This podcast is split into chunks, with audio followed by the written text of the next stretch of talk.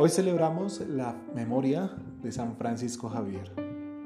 El Espíritu Santo nos llama a cada uno de nosotros a llevar el Evangelio a los demás. Por eso meditemos un poco más de cerca qué es lo que inspiró también el Espíritu Santo en San Francisco y también qué puede inspirar en nosotros. En nuestra debilidad, el Espíritu Santo siempre nos lleva a poner excusas y a seguir en la comodidad.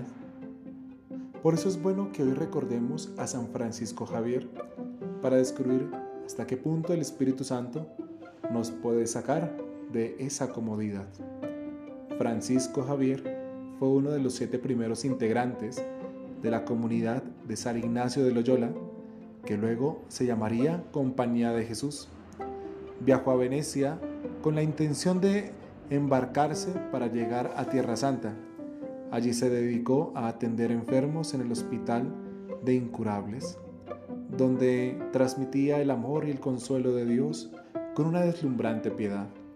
No pudo viajar a Jerusalén debido a la guerra de Venecia con los turcos, pero realizó su incontenible deseo de evangelizar ofreciéndose al Papa para evangelizar en Asia el Papa lo nombró legado suyo para todo el extremo oriente. Se embarcó y en el viaje no perdió tiempo. Convirtió a toda la tripulación.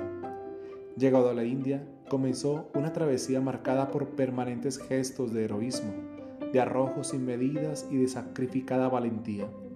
Cruzó ríos caudalosos, desiertos y ciénagas.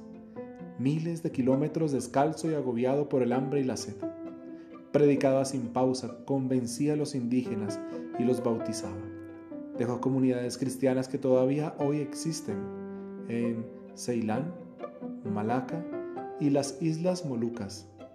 Llegó al Japón y allí introdujo la fe. Cuando salió de Japón, había dos mil cristianos que posteriormente fueron perseguidos y varios murieron mártires. Francisco Javier agonizó rezando por los indígenas y rogando a sus compañeros que no abandonaran las misiones. Se calcula que a lo largo de su tarea misionera convirtió a unas 30.000 personas.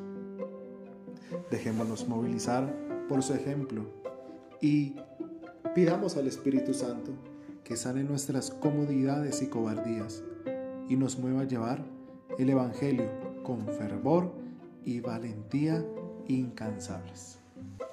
Señor Jesús, te pedimos que tu Espíritu nos haga valientes discípulos y misioneros. Gloria al Padre y al Hijo y al Espíritu Santo, como era en el principio, ahora y siempre, por los siglos de los siglos. Amén.